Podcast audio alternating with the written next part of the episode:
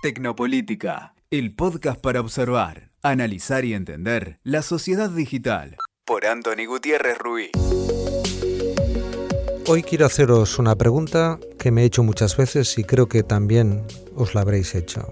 ¿De quiénes son los partidos? Preguntarse por la propiedad de los partidos políticos me parece más pertinente que nunca en los momentos en que los líderes de las fuerzas políticas deben tomar grandes decisiones.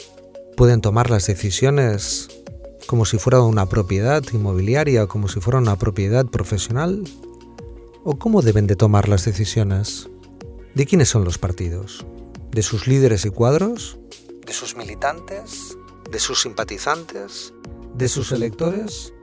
¿O bien por el contrario deberíamos de pensar en los partidos políticos como un bien público, un instrumento al servicio general al principio constitucional de la participación política?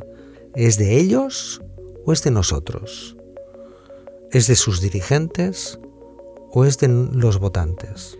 Me parece importante esta pregunta de quiénes son los partidos políticos en un momento de gran desafección y descrédito de la política.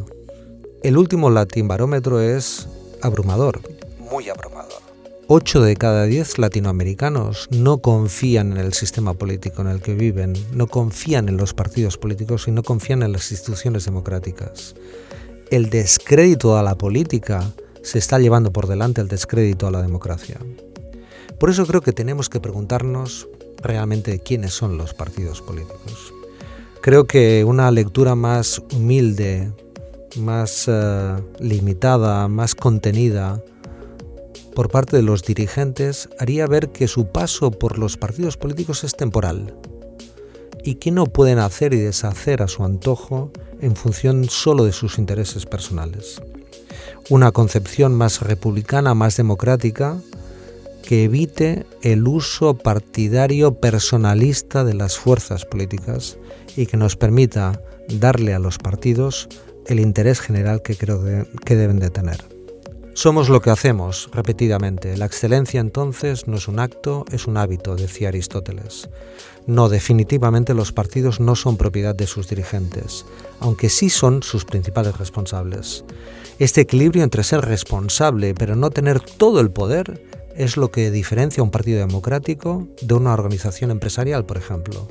No, los partidos no son empresas privadas, aunque deben de funcionar con eficacia y deberían aprender más de la innovación empresarial más moderna y abierta.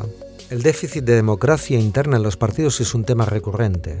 Un texto atribuido al filósofo Nietzsche refleja muy bien cómo la lucha por el poder en los partidos se lleva en muchos casos la democracia interna de los mismos.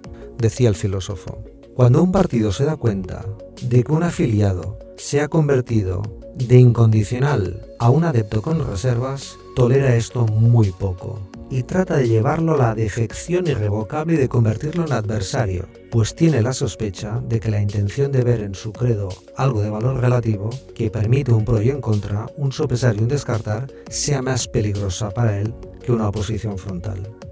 Nietzsche murió en 1900, es decir, en el siglo XIX, pero lo que dice y cómo lo dice refleja percepciones y describe situaciones que todavía son hoy muy actuales. ¿De quiénes son los partidos? Y según cuál sea la respuesta, sabremos de quién es la democracia. Escuchaste Tecnopolítica por Anthony Gutiérrez Ruiz. WeToker. Sumamos las partes.